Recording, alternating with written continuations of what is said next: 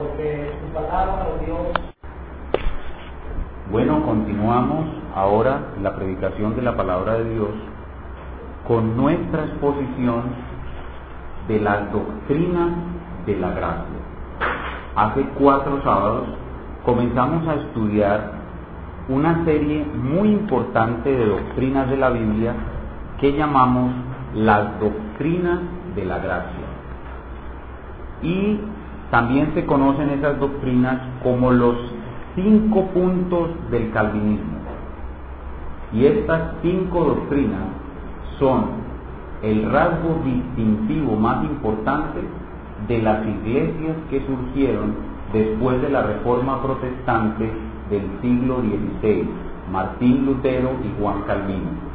Estas cinco doctrinas eran creídas por las iglesias luteranas, presbiterianas, bautistas, congregacionales, anabautistas y los anglicanos en una buena parte.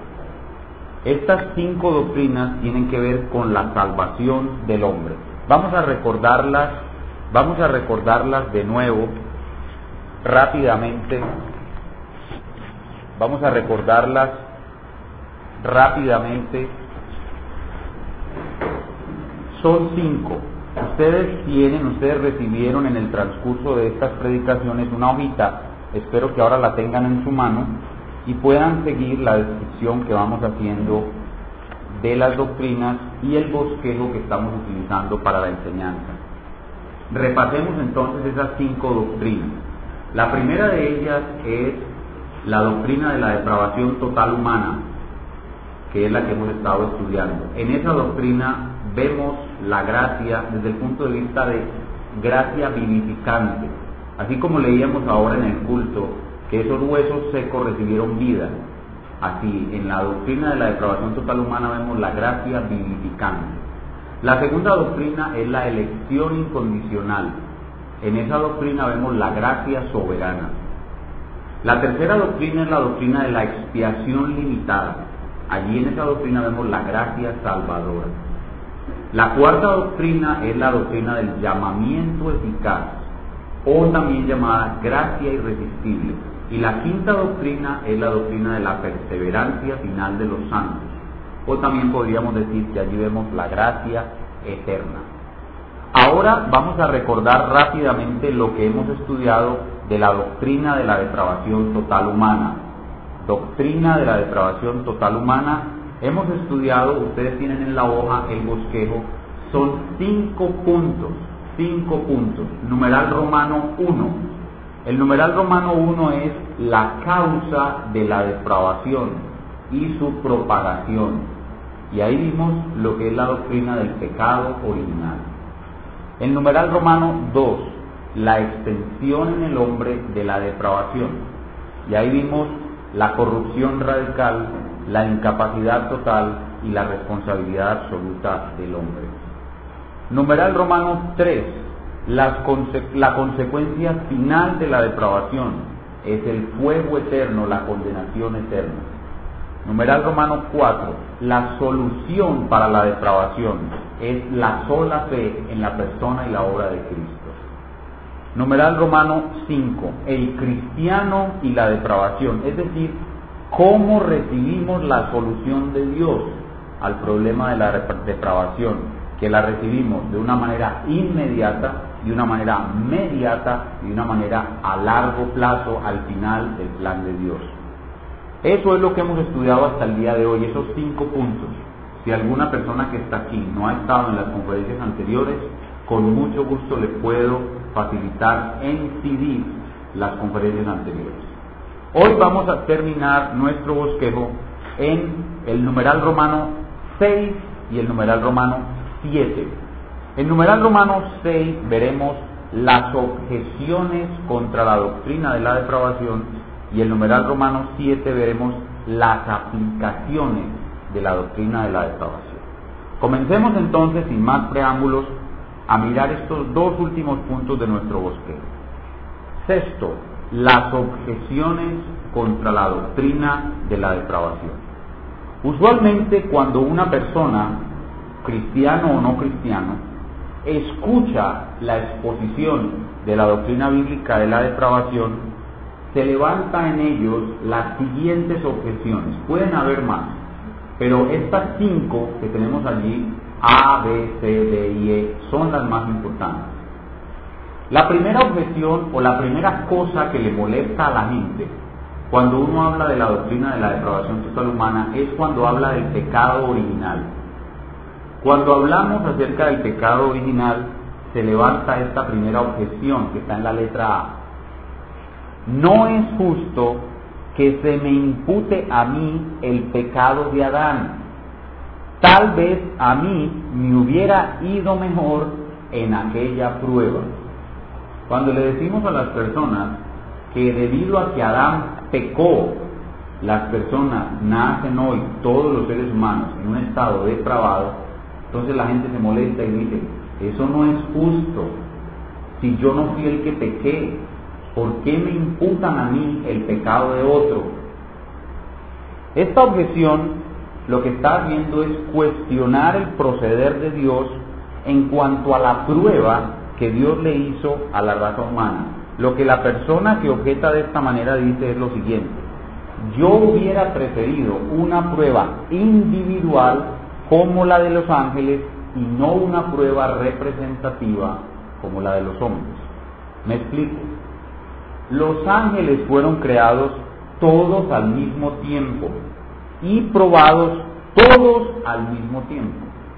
Cada uno fue creado y cada uno fue probado y cada uno fue responsable de su permanencia o de su caída. Pero Dios no hizo así a la raza humana. Dios hizo la raza humana para que el número de la raza humana se completara por medio de la procreación en el tiempo. Y por eso decidió para la raza humana una prueba de representación y no una prueba para cada individuo. Y eso es un acto soberano de Dios que nosotros no debemos cuestionar, porque solo el Creador decide cómo crea y cómo prueba. ¿Cómo le vamos a decir a Dios a nosotros? ¿por qué no nos creaste igual que a los ángeles a al mismo tiempo? Nosotros, ¿quiénes somos para decirle eso al Creador? El Creador decidió. Todos los ángeles al tiempo, todos los ángeles probados al tiempo. Los hombres, progresivos, progresivamente en el tiempo, probados por un representante legal, que era Adán. Ahora, la persona sigue molestando y sigue diciendo, si yo hubiera ocupado el lugar de Adán, a lo mejor no me había, no me había ido tan mal. Las personas se engañan. Si usted hubiera ocupado el lugar de Adán, también hubiera caído. Si Dios nos hubiera dado la misma prueba que a los ángeles, ahora no, seríamos hombres caídos, sino ángeles caídos. No debemos cuestionar la soberanía de nuestro Salvador, de nuestro Creador, sino más bien tratar de entenderla en la medida en que eso es posible. Para que ustedes entiendan un poco mejor esta decisión soberana de Dios desde una perspectiva humana, déjenme proponerles una ilustración. Supónganse que todos nosotros estamos en una clase de matemáticas y todos nosotros vamos perdiendo la materia. Ustedes saben que las matemáticas son tan difíciles que eso no es raro. Hay veces que todo el salón la va perdiendo. Exceptuando un solo joven que la va ganando, se llama Juan. Juan lleva la materia en la máxima nota porque él es un superdotado y la lleva en 10. Se está acabando el periodo y el profesor dice, hoy es el último examen, les tengo dos propuestas. La primera es, la nota que saquen hoy se las pongo de definitiva. Y la segunda es, no les hago a ustedes examen, sino que le hago el examen solamente a Juan y la nota que saque Juan se la pongo a todos. ¿Qué escogen ustedes? Obviamente la segunda. Obviamente la segunda. Entonces miren que aún desde la lógica humana, o sea, yo estoy poniendo esto no para tratar de explicar la soberanía de Dios, sino para hacerles entender lo insensato que es discutir con Dios. Aún desde la perspectiva humana, desde la lógica humana, resultaba mejor que Dios nos probara a nosotros de esa manera. Entonces, no debemos andar discutiendo con Dios. Pero todavía hay gente muy necia que sigue molesta con el asunto. Bueno, si sigues protestando y diciendo que no es justo que se te imputen las consecuencias del pecado de Adán, vamos a mirar en la Biblia Romanos 5.19. ¿Qué dice Romanos 5.19? Porque así como por la desobediencia de un hombre, los muchos fueron constituidos pecadores, así también por la, por la obediencia de uno, los muchos serán constituidos justos. ¿Qué tenemos allí, hermanos? Si a usted le parece injusto que por la desobediencia de, Adán hayamos sido constituidos pecadores, entonces también le debe parecer injusto que por la obediencia de Cristo seamos constituidos salvos. ¿Se da cuenta lo necio que es razonar con Dios? No es injusto. En la mente de Dios y en la justicia de Dios ambas cosas son justas. Tanto un representante para la prueba como un representante para la salvación. Dios decidió que la raza humana se relacionaría con ella por medio del principio de representación. Un representante para la prueba y un representante para la salvación, para rescatarnos. Y no debemos altercar con Dios sobre eso. Segunda objeción. Cuando se le dice a las personas que el hombre es enemigo de Dios en su corazón. Durante la exposición de la doctrina vimos que la Biblia enseña que las personas que no son creyentes verdaderos son enemigos de Dios. Entonces inmediatamente la gente protesta, falso, falso. ¿Cómo así que yo soy enemigo de Dios? La gente no es enemigo de Dios. Y muchos dicen, si usted le hubiera preguntado a Hitler si era enemigo de Dios, ni siquiera Hitler le hubiera dicho que es enemigo de Dios. Estamos en la hojita, en el numeral B. En la hojita que ustedes están siguiendo, estamos en la pregunta en el numeral B. Ahora, ¿cómo respondemos a esto? Al hecho de que la gente no reconozca que el hombre en su corazón es enemigo de Dios. Dijimos que el hombre está envuelto en tinieblas y esas tinieblas que lo envuelven no le permiten sentirse enemigo de Dios ni entenderse enemigo de Dios. Pero cuando se le quita la gracia común que hace que él se porte bien, su corazón se desenfrena y la enemistad que tiene en su corazón contra Dios aparece y el hombre se muestra en la tierra como enemigo de Dios. Así en este momento no lo haga. Vayamos a Apocalipsis capítulo 20, versículos del 7 al 10. Miren lo que dice la escritura. Cuando los mil años se cumplan, Satanás será suelto de su prisión. Eso tiene que ver con el final de la historia, cuando esté terminando la historia. Y saldrá a engañar a las naciones que están en los cuatro ángulos de la tierra, a Gog y a Magog. Miren esto. A fin de reunirnos para la batalla, el número de los cuales es como la arena del mar se va a reunir un gran ejército y uno no se reúne para batallar contra sus amigos, se reúne para batallar contra sus enemigos. Y miren contra quién van a batallar. Y subieron sobre la anchura de la tierra y rodearon el campamento de los santos, o sea, a nosotros, a la iglesia, y la ciudad amada, o sea, a nosotros. ¿Y a quién? Y de Dios descendió fuego del cielo y los consumió. Ahí se ve claramente que el hombre al final de los tiempos va a mostrar esa enemistad que tiene con Dios en el corazón. Para más señas, vayamos al Salmo 2. Salmo 2 del 1 al 3. ¿Qué dice Salmo 2 del 1 al 3? Miren lo que dice. ¿Por qué se amotinan las gentes y los pueblos piensan cosas vanas? Miren lo que dice el 2. Se levantarán los reyes de la tierra y príncipes consultarán unidos contra Jehová. Uno va solo contra los enemigos. Contra Jehová y contra su ungido, contra el Cristo. La palabra ungido ahí significa Cristo. Diciendo, rompamos sus ligaduras y echemos de nosotros sus cuerdas. Eso es que una batalla. Eso es una batalla, eso es una guerra contra Dios.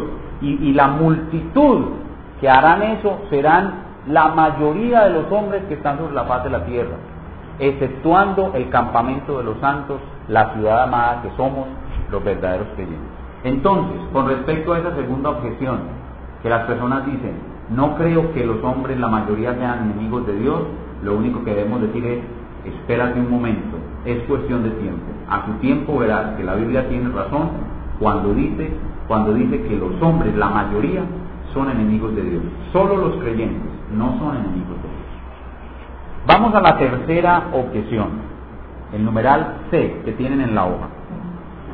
Cuando a las personas se les dice, al exponer la doctrina de la depravación total humana, que el arrepentimiento es un don de Dios, nosotros ya leímos en Hechos 11, 18, en 2 Timoteo 2, 24 al 26, leímos que el arrepentimiento es un don de Dios. Entonces, cuando se le dice a las personas que el hombre no puede arrepentirse por sí mismo, a pesar de que Dios le ordena hacerlo, entonces las personas, en este caso cristianos, llegan y nos dicen, vemos en la Biblia que Dios le da al hombre la orden de arrepentirse.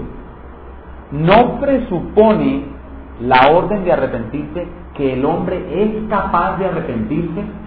¿Será que Dios le ordena al hombre hacer algo que él no puede hacer? La gente dice que Dios no le puede ordenar al hombre hacer algo que el hombre no pueda hacer. Entonces van a la Biblia y buscan algunos versículos en los cuales Dios le ordena al hombre circuncidarse el corazón. Van a la Biblia y miran versículos donde Dios le ordena al hombre convertirse. Entonces dicen, si Dios le ordena al hombre convertirse, es porque el hombre puede convertirse. Veamos uno de esos versículos. Ezequiel capítulo 18, otra vez el profeta Ezequiel, donde estuvimos ahora en la lectura del culto. Ezequiel capítulo 18, versículos 30 al 32. Dice la palabra de Dios, por tanto, yo os juzgaré a cada uno según sus caminos, oh casa de Israel, dice Jehová el Señor. Miren, convertíos y apartaos de todas vuestras transgresiones, y no será la iniquidad causa de ruina. Ahora dice, echad de vosotros todas vuestras transgresiones con que habéis pecado, y miren esto, y haceos un corazón nuevo y un espíritu nuevo. Dios le está ordenando al hombre que se haga él mismo, que se transforme él mismo el corazón de piedra al corazón de carne. ¿Por qué moriréis, casa de Israel? Porque no quiero la muerte del que muere, dice Jehová el Señor. Convertidos pues y viviréis. Entonces nuestros amados hermanos que objetan esta doctrina dicen, si si Dios ordena convertirse es porque el hombre es capaz de convertirse. Pero en el resto de la Biblia, todo ese montón de versículos que ustedes tienen ahí en la hoja, que ya vimos, ¿qué dicen todo ese montón de versículos? Que el hombre no es capaz de convertirse. Vimos que el hombre, que el hombre no puede hacer cosas que Dios le manda hacer. Dios le manda al hombre amarlo con todo el corazón, alma, mente y fuerza. Levante la mano aquí el que ama a Dios con todo su corazón en este instante. Dios nos ordena hacer cosas que no podemos hacer. ¿Por qué? Porque es nuestra responsabilidad hacerlas. Levante la mano de ustedes el que es perfecto. La Biblia dice, sed pues perfectos, como vuestro Padre Celestial es perfecto. Mateo 7, 48. Sed pues perfectos. Dios ordena ser perfectos y nosotros no somos capaces de ser perfectos. Entonces Dios ordena al hombre, conviértete, cambia tu corazón de piedra en corazón de carne. Ya vimos que eso no es posible, porque el hombre es como un hueso seco, que él mismo no puede volver a la vida. Entonces Dios, ¿por qué le manda al hombre a hacer algo que él no puede hacer? Porque el hombre es responsable por hacer eso. Él perdió la capacidad cuando pecó, pero no la responsabilidad. Y ustedes recuerdan que pusimos un ejemplo. Cuando usted hace un crédito por 15 millones de pesos y usted tiene un buen trabajo, usted puede pagar el crédito, pero si lo echan del trabajo, ya no puede pagar, pero pierde la responsabilidad de pagar. No, así le sucedió al hombre. Cuando Adán estaba en el paraíso, él tenía capacidad y responsabilidad. Pero cuando pecó, ¿qué hizo? Perdió la capacidad, mas no la responsabilidad. Y por eso, porque el hombre es responsable, es que Dios le dice, mira, cambia tu corazón. Mira, conviértete, le dice Dios al hombre, aunque no puede hacerlo. Pero ¿saben en realidad por qué le dice eso? Para humillarlo, para que se dé cuenta de que no puede hacer. Y entonces lo suplique por gracia, como dice el profeta Jeremías, conviérteme y seré convertido. Es por esa razón que esos versículos no contradicen la doctrina, ni van en contra de la doctrina. Dios le ordena al hombre arrepentirse a pesar de que él no puede hacerlo, porque el hombre tiene la responsabilidad de enmendar todos los errores que cometió, de corregir todo lo malo que hizo. Y por eso es que el gran hombre de Dios del pasado, Agustín de Hipona, el famoso San Agustín, hacía una oración. Cuando Agustín explicaba esta doctrina, la resumía en una sola frase en su libro Las Confesiones, San Agustín ora así, Señor, mándame lo que quieras. Y está diciendo cuando Dios nos manda a convertirnos, él dice, mándame lo que quieras, pero dame lo que me mandas. ¿Sí entienden la oración de Agustín? Mándame lo que quieras a ser perfecto. Señor, mándame a ser perfecto. Mándame a amarte con todo el corazón. Mándame a arrepentirte, pero dame lo que me mandas. Entonces Agustín decía, da lo que mandas, y si tú das lo que mandas, manda lo que quieres. ¿Sí entiendes? Entonces, por eso es que nuestros hermanos amados se equivocan al decir que el hombre tiene capacidad para arrepentirse por el simple hecho de que Dios le ordene arrepentirse. Ahora veamos la cuarta, la cuarta objeción, que es el numeral D en la hojita que tienen en sus manos. Cuando le enseñamos a las personas en la doctrina de la depravación humana que el hombre, esta es muy parecida a la anterior, que el hombre no puede escoger la vida, que el hombre no puede hacer el bien, que el hombre no puede hacer ninguna cosa buena, algunos hermanos se confunden al ver ciertos versículos del Antiguo Testamento donde Dios le ordena al pueblo de Israel escoger la vida y hacer el bien. Entonces ellos dicen, si Dios le ordena a Israel escoger la vida y hacer el bien es porque el hombre puede tanto escoger la vida como hacer el bien. Veamos uno de esos versículos que confunden a nuestros amados hermanos. Deuteronomio 30, 19. Deuteronomio 30, 19. Miren lo que dice. A los cielos y a la tierra llamo por testigo hoy contra vosotros que eso os he puesto delante la vida y la muerte, la bendición y la maldición. Escoge pues la vida para que vivas tú y tu descendencia. Entonces miren, nuestros hermanos que dicen, si Dios le pone delante al hombre la bendición y la maldición, es porque el hombre tiene capacidad para escoger la bendición. Si le pone delante la vida es porque él puede escoger la vida. Pero ya nosotros vimos que no es así que el resto de la Biblia enseña lo contrario y la Biblia no se puede contradecir. La Biblia no puede enseñar una cosa en un lugar y otra cosa en otra. La Biblia enseña claramente que el hombre no puede hacer el bien. El hombre sin Cristo no puede hacer el bien. Ahora, cuando un hombre tiene aquí un mandamiento de Dios, no matarás, y aquí tiene la posibilidad de hacer una cosa mala, una cosa mala y una cosa menos mala, él escoge la menos mala. Él puede escoger la menos mala y lo que escoge puede ser conforme al mandamiento de Dios. Pero eso no significa que él haya hecho lo bueno. Es decir, a ver, vamos a poner un ejemplo. Un, un hombre tiene la, la, un hombre va a atracar a una persona. Tiene la posibilidad de matarlo o de atracarlo. ¿Sí o no? Las dos cosas son malas. Entonces él dice, ah, no lo voy a matar, solamente lo voy a atracar.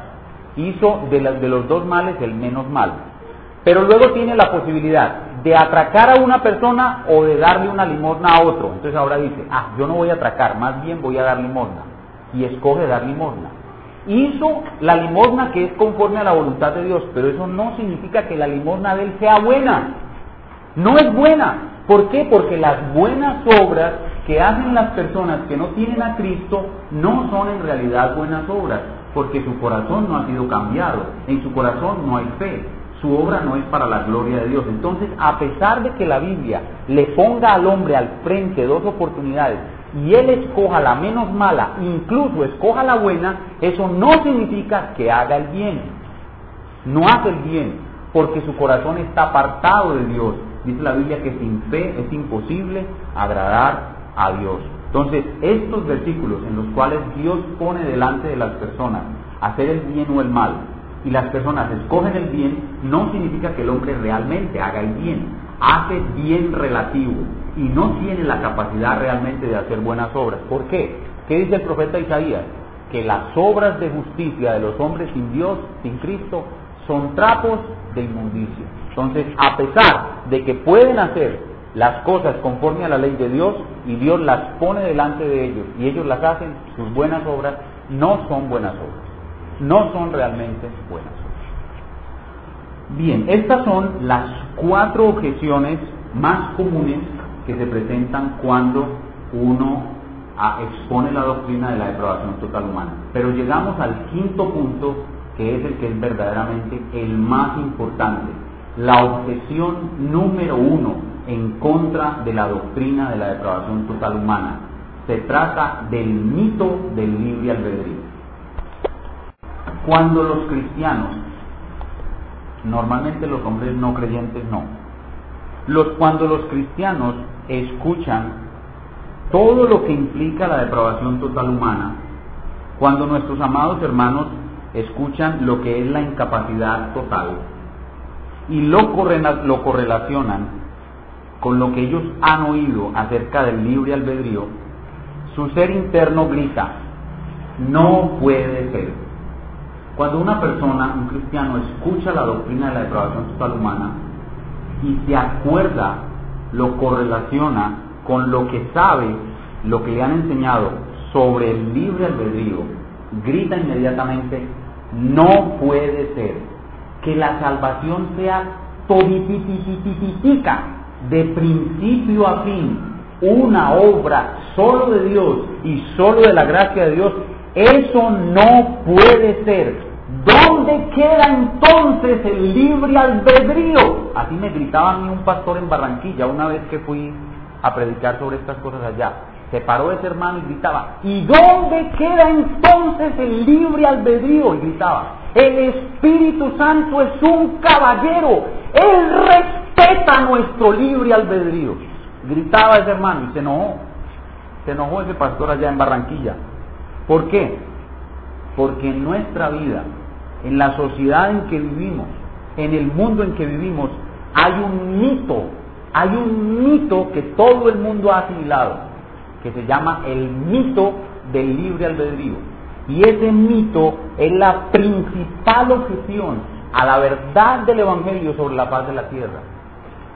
El diablo ha tratado de impedir que las personas oigan el Evangelio como no lo ha podido lograr, ahora trata de hacer que los que creen el Evangelio no lo entiendan, mezclando el Evangelio con mentiras. Hoy en día hay muchos amados hermanos que son salvos, conocen a Cristo, pero por causa del mito del libre albedrío nunca han podido entender correctamente en su profundidad el Evangelio de la gracia de Dios. En el mito del libre albedrío hay dos cosas que el diablo ha tratado de cambiarle su verdadero significado. En el mito del libre albedrío, el diablo ha tratado de engañar al hombre con la definición de libertad.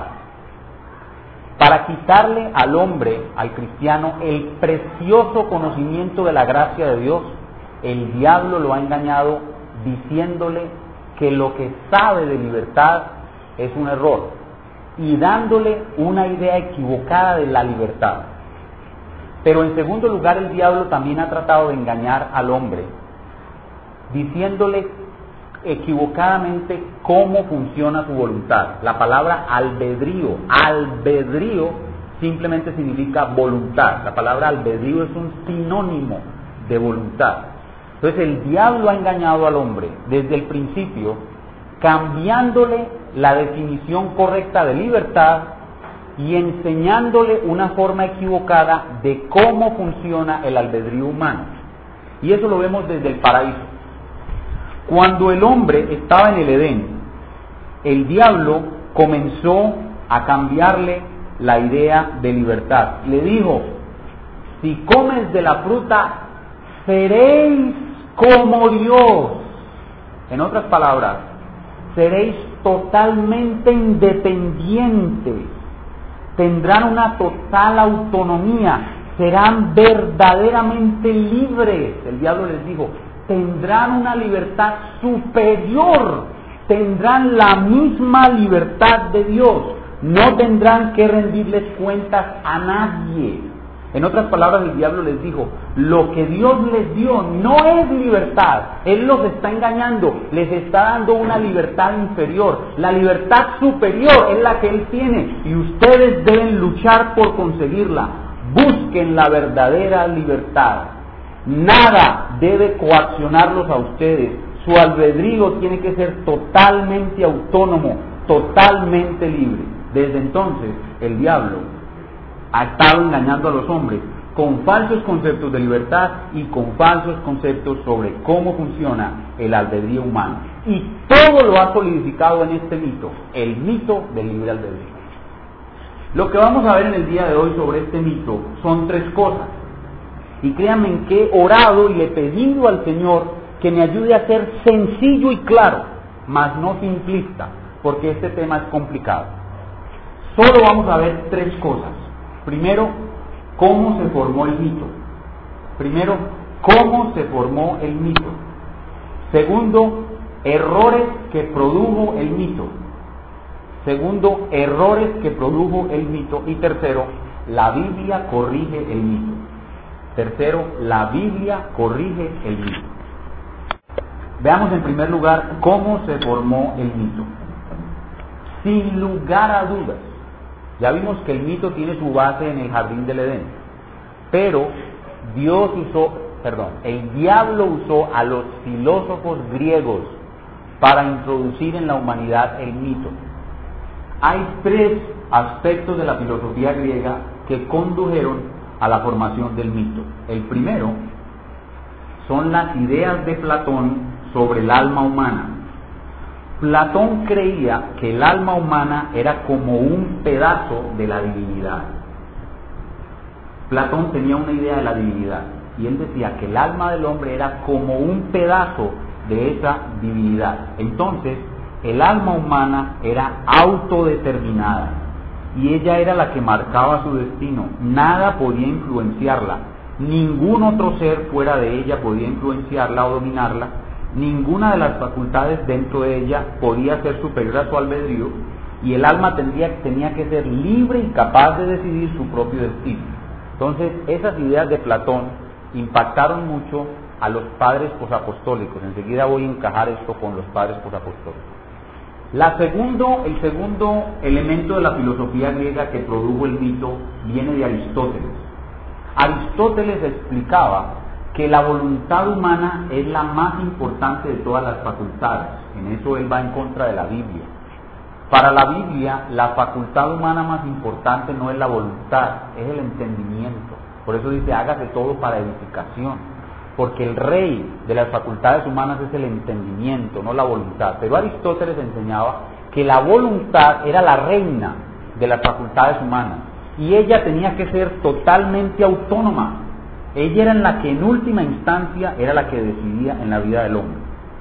Y el tercer elemento de la filosofía griega que produjo el mito es la tendencia de todos los filósofos griegos al determinismo.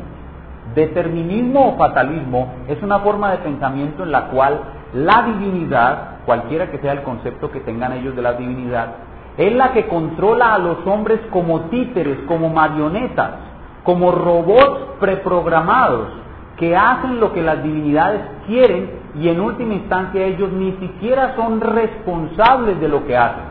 Eso se llama determinismo o fatalismo. Esas tres cosas eran muy fuertes en la filosofía griega y algunos creyentes del primer siglo eran filósofos. El caso de Orígenes, hay un padre posapostólico, un hombre muy inteligente en la historia de la iglesia, se llamaba Orígenes Orígenes era por decir algo discípulo de Platón, aunque Platón había muerto hacía muchos años, pero él era un platónico, un, hombre que seguía la filosofía platónica. Y Orígenes, con otros padres posapostólicos, los padres posapostólicos son las personas que sucedieron a los apóstoles en la dirección de la iglesia. Varios de ellos trataron de corregir ese aspecto del determinismo de la filosofía griega y decir que el hombre era responsable. Entonces, para poder hacer al hombre responsable, hicieron mucho énfasis en el albedrío humano y la responsabilidad humana. Y, Orígenes, mezclado con las ideas de Platón, creó una, plataforma adecuada para que se originara el mito.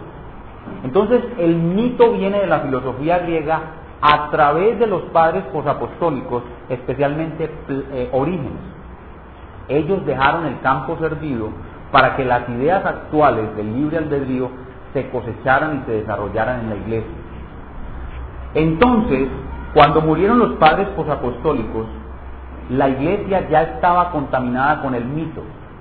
Y hubo un hombre que fue un verdadero hereje que utilizó el mito del libre albedrío para desarrollar su teología. Se llamaba Pelagio. Pelagio. Dios que nunca deja su iglesia perecer, levantó al gran campeón de la verdadera ortodoxia, San Agustín. San Agustín se enfrentó contra Pelagio con todas sus fuerzas y San Agustín destruyó el mito del libre albedrío en el siglo IV con su famoso libro La gracia y el libre albedrío. Pelagio fue declarado hereje y la iglesia se libró del mito. Pero pasando el tiempo, como siempre sucede, la iglesia olvidó a Agustín y aparece en la Edad Media Tomás de Aquino y todos los escolásticos, que son teólogos influenciados otra vez poderosamente por la filosofía griega. Reaparece el mito en la Edad Media en la cual hay una, una, una corriente que se llama el humanismo, el humanismo que exalta al hombre, entonces, como exalta al hombre, las enseñanzas como el del libre albedrío en el humanismo entran como anillo al dedo. Entonces, en la Edad Media, el libre albedrío dominó otra vez la iglesia, hasta que Dios levantó otra vez dos campeones que destruyeran de nuevo las ideas de Pelagio revividas por los filósofos teólogos escolásticos. Fueron Martín Lutero y Juan Calvino. Ellos dos destruyeron el libre albedrío Pasando el tiempo, la gente se olvidó otra vez de Lutero y Calvino y apareció otro señor llamado Jacobo Arminio. Jacobo Arminio, un holandés.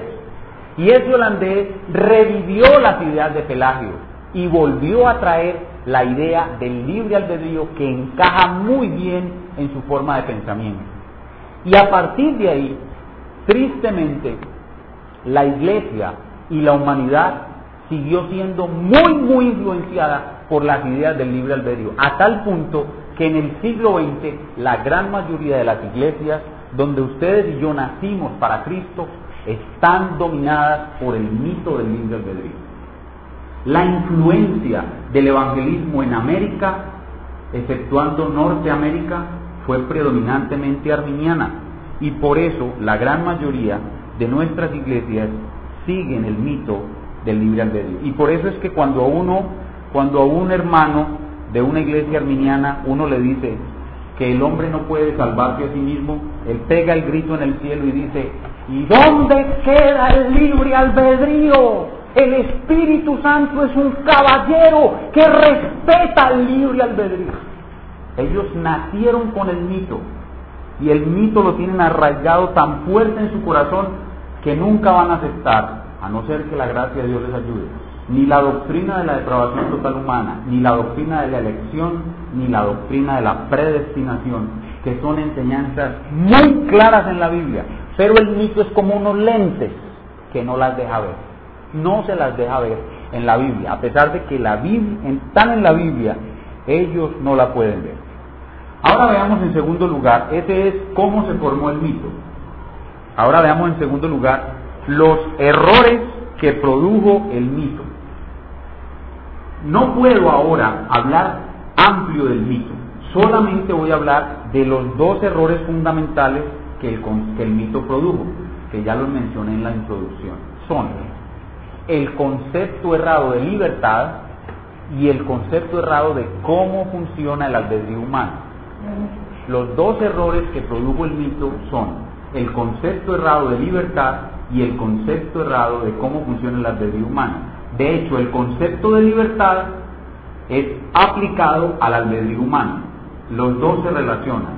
Mejor dicho, todo lo que está en juego es la libertad humana. Si el hombre es o no un ser libre. Entonces veamos primero ese concepto errado de libertad. ¿Cuál es el concepto errado de libertad que produjo el mito?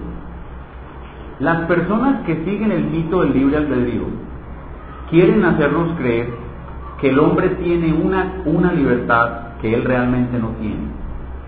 La libertad que ellos creen, o la, la gente cree que ser libre es ser totalmente autónomo, no rendir cuentas a nadie, tener una capacidad total para yo hacer lo que a mí me dé la gana, hacer lo que quiera, total ausencia de limitaciones, total ausencia de dependencias, total ausencia de coacciones. Libertad es una absoluta ausencia de limitaciones e incapacidades. Esa es la idea de libertad que la gente desarrolla en su mente. La pregunta es, si eso es libertad, entonces, ¿quién es libre? El único ser que es realmente libre es Dios. El único ser que tiene ausencia de limitaciones, ausencia de inhabilidades, ausencia de capacidades, el único ser que puede hacer lo que quiera, nada puede coaccionarlo, nada puede limitarlo, es Dios mismo. Pero cuando miramos a Dios y miramos la libertad de Dios, nos damos cuenta de que Dios hay muchas cosas que Él no puede hacer. Dice la Biblia que Dios no puede mentir. Dios no puede crear otro Dios. Hay cosas que Dios no puede hacer. Entonces, ¿qué nos damos cuenta inmediatamente con la Biblia? De que el concepto de libertad es un concepto inflado, que la libertad no es realmente lo que estos hermanos creen, que la libertad no es ausencia de limitaciones, porque aún Dios, que es el ser libre por excelencia, Él está limitado por su propia naturaleza. Su naturaleza no le impide hacer lo que Él supuestamente debiera poder hacer. O sea que la libertad no es esa exagerada ausencia de límites. El mito del libre albedrío ha producido en las personas una idea de super libertad que realmente no existe y que ni siquiera Dios la tiene. Cuando cogemos la Biblia y usamos la Biblia para definir lo que es libertad, podríamos decir esto. Libertad es la incapacidad de hacer mal. Oigan qué cosa tan, contradictoria. Libertad es la incapacidad de hacer el mal. Eso es libertad. O libertad es ser esclavo del bien. Libertad es ser esclavo de Dios. O sea, los conceptos de libertad que vienen de la Biblia son muy distintos a los que vienen de la filosofía. Entonces, lo primero que hay que hacer con este concepto de libertad es revisarlo según la Biblia. El segundo concepto que es errado es cómo funciona el albedrío. ¿Cómo funciona el albedrío humano? Los que siguen el mito del libre albedrío dicen que la voluntad humana puede hacer lo que quiera, sea bueno o sea malo. Que la voluntad humana puede volverse a Dios o alejarse de Dios si quiere y que la voluntad humana puede funcionar independiente de la naturaleza del hombre. Es decir, que la voluntad puede decidir cualquier cosa, incluso en contra de sus criterios, incluso en contra de sus deseos. El hombre puede hacer lo que quiera, aun aquello que no quiere y aun aquello que no está de acuerdo. Según estas personas, el albedrío funciona como esto. Yo cojo una pistola y le pego un tiro a mi mamá y mato a mi mamá. Y me preguntan, Sergio, ¿por qué la mató? Digo, no sé, porque en realidad yo amo a mi mamá. Simplemente quise actuar así. No tengo una razón, sino que como pues yo hago lo que quiero, mi voluntad es totalmente libre, pues yo simplemente tomé la pistola y la maté porque quise actuar así.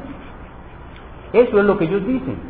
que la voluntad es libre, de tal manera que uno puede, que uno puede ir en contra de sus sentimientos, que uno puede ir en contra de sus deseos, en contra de sus criterios, que es totalmente libre. Ellos dicen que la voluntad es tan libre, tan, tan libre, que ni siquiera Dios sabe lo que yo voy a hacer a continuación, porque yo puedo hacer lo que yo quiera. Cuando ustedes escuchan de una persona que mató a su mamá y le preguntaron eso, ¿ustedes qué dicen? Este tipo está fuera de sí. ¿Está loco, sí o no? Esa no es una persona normal. Entonces, nos vamos dando cuenta de que esa definición de cómo funciona el albedrío humano no es correcta. Ni siquiera la lógica puede aceptarla. Ellos creen que la voluntad está en un estado neutral, neutral, que la voluntad es tan independiente que puede ir en contra de sus criterios, en contra de sus deseos, tanto que ni siquiera Dios puede saber lo que un individuo va a hacer en el segundo siguiente. Porque para que un acto sea libre debe provenir de una voluntad que sea totalmente autónoma. Es decir, para ellos el albedrío funciona como la capacidad de tomar decisiones sin ninguna clase de deseo o inclinación previa. Esas dos ideas de libertad y cómo funciona el libre albedrío son los principales errores que ha producido el mito. Ahora vamos a nuestro tercer punto.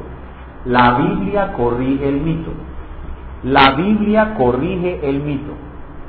¿Cómo corrige la Biblia el mito de la libertad? Es muy sencillo, hermanos. Si vemos que en la Biblia se nos enseña que ni siquiera Dios tiene esa libertad, pues podemos decir con toda seguridad de que están equivocados. Ni siquiera Dios tiene una libertad así. Ahora, en el hombre, la libertad es algo muy diferente. Según la Biblia, el hombre es una criatura de Dios y siempre tendrá que depender de Dios. Nunca podrá estar libre de Dios. La libertad del hombre depende de su unión con Dios. La libertad del hombre no puede ser alejado de Dios. La libertad del hombre depende de su unión con Dios. El hombre nunca va a ser autónomo. La libertad no es autonomía. La libertad del hombre depende de su unión con Dios. El hombre siempre estará limitado por la existencia de Dios, limitado por la palabra de Dios, y su libertad está dentro de esa limitación. Ahora, Adán en el paraíso, él sí tenía libre albedrío. Él sí tenía libre albedrío, pero una versión moderada, no la, versión del mito. Adán sí tenía libre albedrío. ¿Por qué? Porque Adán podía escoger entre obedecer y desobedecer. Podía escoger entre el bien y el mal. Pero cuando Adán pecó, cuando Adán pecó, Adán perdió su libertad. Adán perdió su libre albedrío. Cuando Adán pecó, perdió su libertad y perdió su libre albedrío. Cayó en una incapacidad en el terreno espiritual y por tanto su albedrío ya no es libre, porque ya no es libre de volverse a Dios no puede volverse a Dios. Por tanto, cuando Adán pecó, Adán perdió el libre albedrío. El ser humano caído no es un ser libre y no tiene libre albedrío. Si los hermanos que creen en esto no tuvieran las gafas del libre albedrío puestas, lo verían claramente en la Biblia. La Biblia enseña claramente que el hombre no es libre. Juan capítulo 8, versículo 32. Vayamos allá, por favor. Dice la palabra de Dios, el Señor Jesucristo, el máximo antropólogo, el que más sabe del ser humano, dice esto. Conoceréis la verdad y la verdad os hará libres. El hombre caído no es libre. Él necesita ser libertado. Así que no se puede proclamar un libre albedrío que el hombre no tiene. El hombre necesita ser libertado. Ahora veamos este otro texto, segunda de Corintios capítulo 3, versículo 17. Segunda de Corintios capítulo 3, versículo 17. 17 dice, porque el Señor es el Espíritu, y donde está el Espíritu del Señor, allí hay libertad. La libertad es algo que el hombre debe de recuperar. La, la, libertad no es algo que el hombre tenga, es algo que él debe recuperar. ¿Y cómo la recupera? Teniendo dentro de sí al Espíritu de Dios. El hombre debe recuperar su libertad, el hombre debe recuperar su libre albedrío. ¿Y cómo lo recupera? Cuando es convertido y el Espíritu Santo entra a morar en él. Ahí recupera el hombre el libre albedrío. Pero el hombre sin Cristo no tiene libre albedrío. Ahora, cuando el hombre pecó, él no perdió la capacidad de escoger. Cuando el hombre pecó, no perdió su voluntad. Él sigue teniendo voluntad.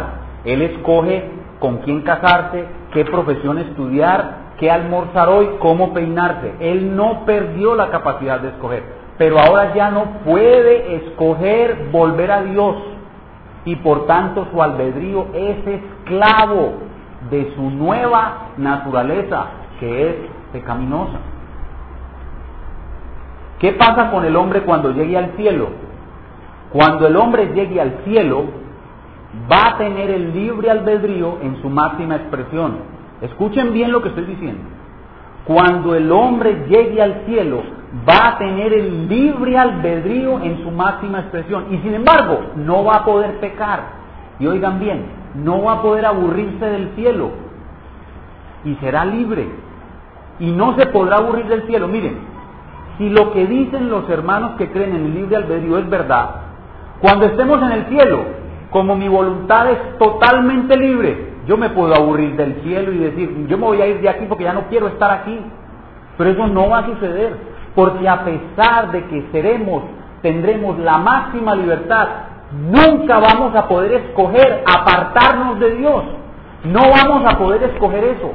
Y a pesar de que seremos libres, no vamos a poder escoger apartarnos de Dios no vamos a poder escoger pecar y seremos libres. Entonces miren que libertad no es escoger lo que uno quiere, sea bueno, sea malo, libertad es otra cosa. Libertad está ligada a la presencia de Dios, a nuestra unión con Dios. Entonces el concepto que ellos tienen de libertad es errado, el concepto que tienen de la voluntad humana es errada. Veamos Romanos capítulo 8, versículo 21, hablando del libre albedrío en el estado de glorificación, es decir, el estado en el cielo, cuando ya estemos allá en el cielo.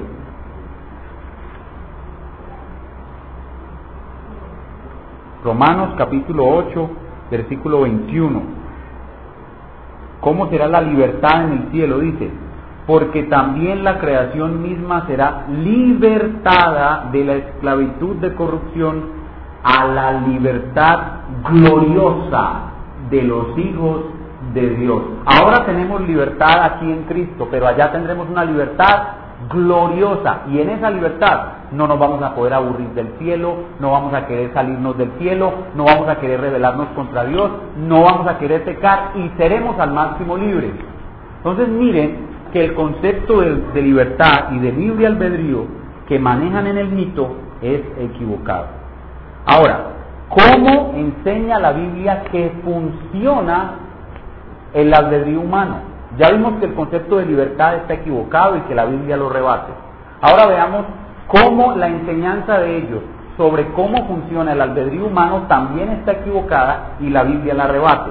Y para eso veamos Mateo capítulo 12, Mateo capítulo 12, versículos del 33 al 35. Ellos dicen que la voluntad se puede mover independiente de los pensamientos, de los deseos de la persona, que la voluntad es autónoma y que nadie, ni siquiera Dios, puede saber lo que un hombre va a hacer a continuación, porque el hombre debe ser totalmente libre. En Mateo capítulo 12, del 33 al 35, vemos al máximo antropólogo, al Señor Jesús, el que más sabe antropología es el Señor Jesús, diciéndonos cómo funciona la voluntad humana.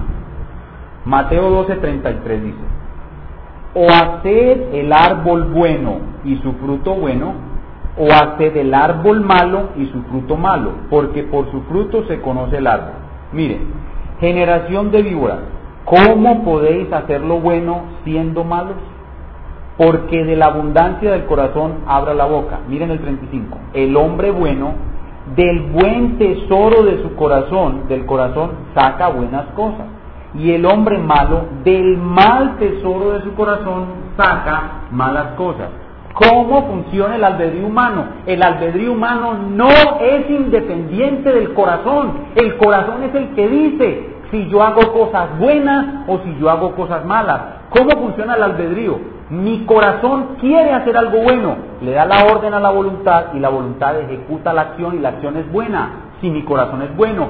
Si mi corazón es malo, mi corazón le da la orden a mi voluntad y mi voluntad ejecuta lo malo y la acción es mala. Entonces el albedrío no funciona independiente de la voluntad. Por eso es que yo, mientras esté cuerdo, nunca voy a matar a mi mamá. Porque mi voluntad no funciona autónoma del deseo de mi corazón. El deseo de mi corazón es amar a mi mamá. El deseo de mi corazón es proteger a mi mamá. ¿Cómo la voy a matar? No, de mi corazón mi voluntad hace lo que le dicta mi corazón. Y aquí hay muchos otros versículos que ya el tiempo no me deja revisar, pero apunten ustedes en sus notas, Proverbios 4:23.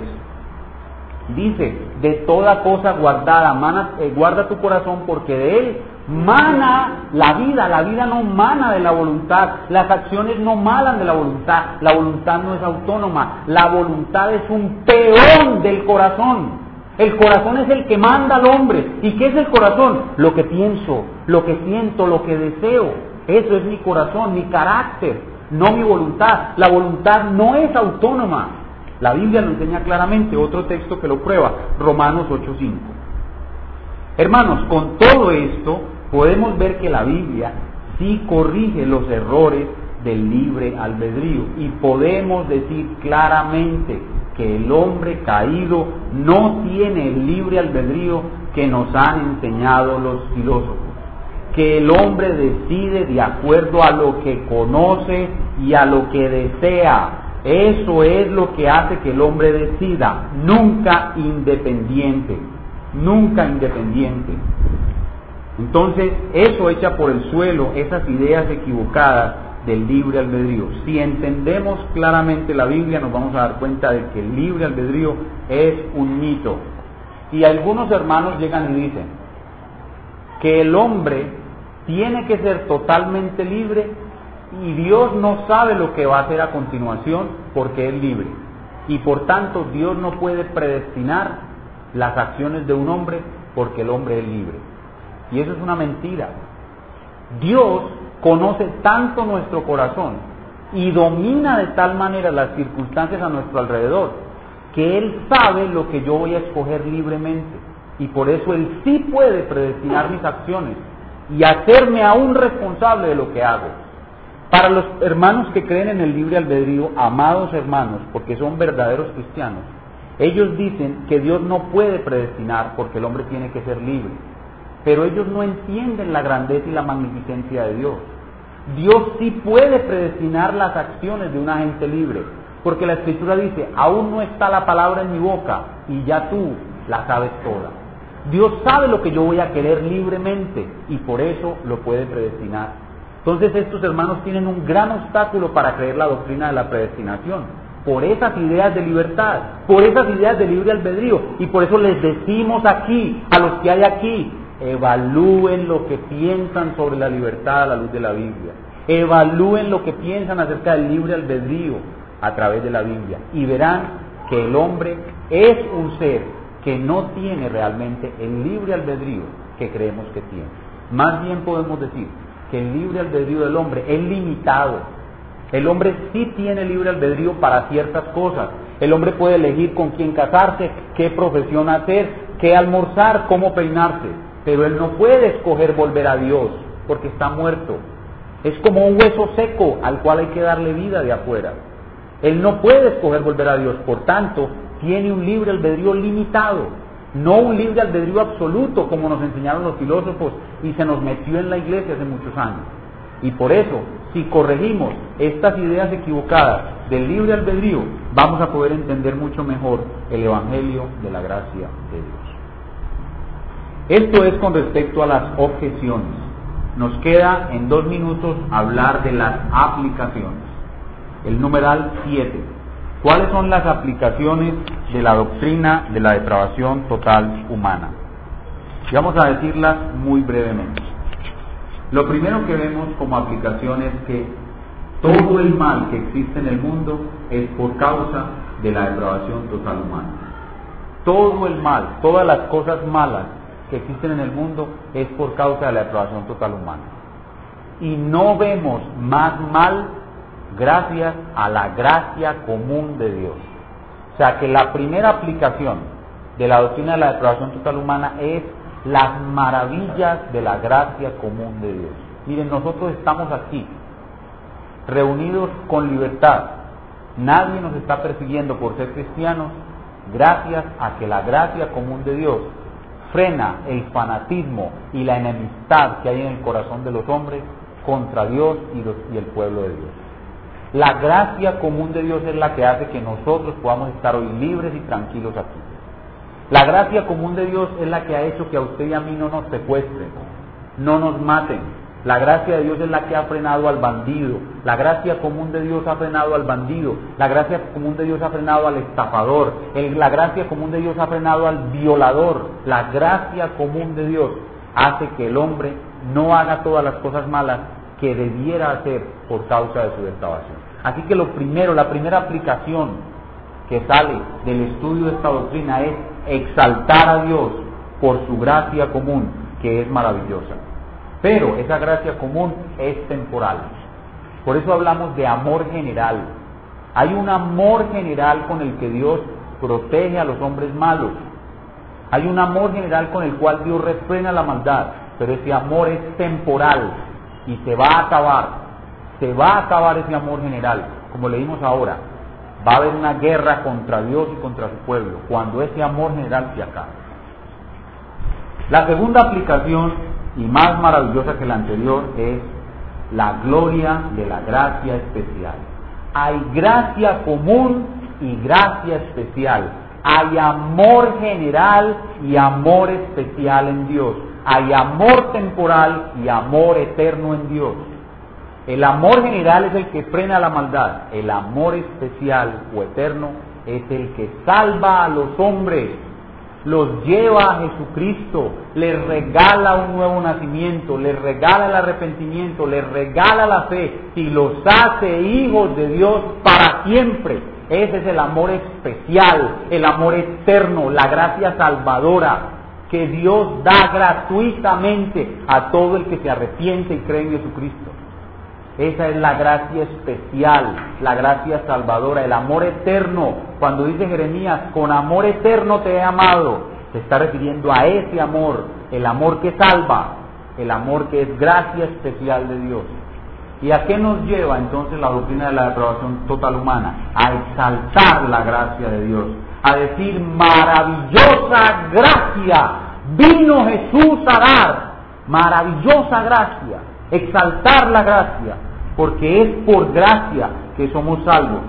De tal manera amó Dios al mundo. En esa expresión, de tal manera, está lo infinito que es la gracia del amor de Dios. De tal manera amó Dios a esos seres tan depravados que envió a su Hijo para salvarlos de toda tribunación, pueblo y lengua. Y finalmente la última aplicación es la humillación del verdadero evangelio de la puerta estrecha. La humillación del verdadero evangelio de la puerta estrecha. Cuando se predica la doctrina de la depravación total humana, nos damos cuenta de que el evangelio verdadero humilla al hombre. El evangelio verdadero humilla al hombre, ¿por qué? Porque lo deja en una total incapacidad el hombre está incapacitado y humillado. El verdadero evangelio humilla al hombre. Y hoy en día hay dos clases de predicadores. Unos que predican la puerta estrecha, que se atreven a predicar esta doctrina y que predican un evangelio teocéntrico, y los que predican la puerta ancha, que no conocen esta doctrina, que no la quieren predicar porque esta doctrina es ofensiva. Si aquí viene una persona por primera vez y escucha lo que yo estoy diciendo, que el hombre es depravado, que no puede volverse a Dios por sí mismo, que Dios tiene que darle por gracia la salvación, lo más seguro es que esa persona no quiera volver aquí. La gente quiere ir a una iglesia donde le digan que está muy lindo, que es muy bonito, que es un bacán, que es una persona maravillosa y que es tan maravilloso usted que Dios tuvo que enviar a su hijo para salvarlo, porque usted es maravilloso. Pero aquí en esta iglesia y en todas las iglesias bíblicas le van a decir que usted es un gusano, que por sí mismo no se puede salvar, que está totalmente corrompido y depravado y que lo único que puede hacer es humillarse delante de Dios y rogar que Dios lo salve. Esa es la verdad.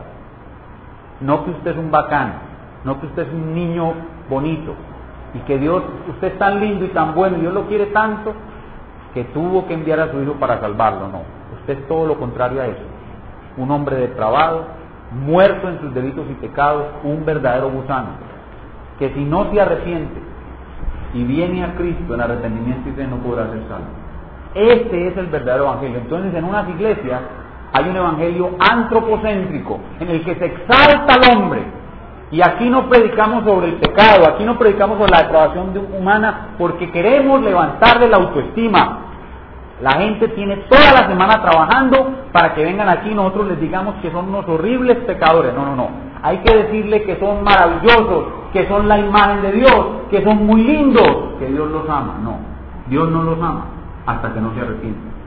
Dios los aborrece por sus pecados, pero cuando se arrepienten, Dios los ama.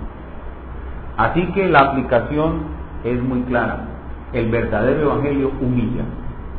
La verdadera puerta estrecha hace que el hombre entre humillado. Y si usted quiere realmente salvarse, debe seguir ese camino, debe seguir esa puerta. Vamos a terminar entonces en oración, dándole gracias a Dios por lo que Él nos ha dado y pidiéndole que este Evangelio de su gracia quede grabado en nuestros corazones y podamos servirle cada día mejor con el conocimiento de su verdad.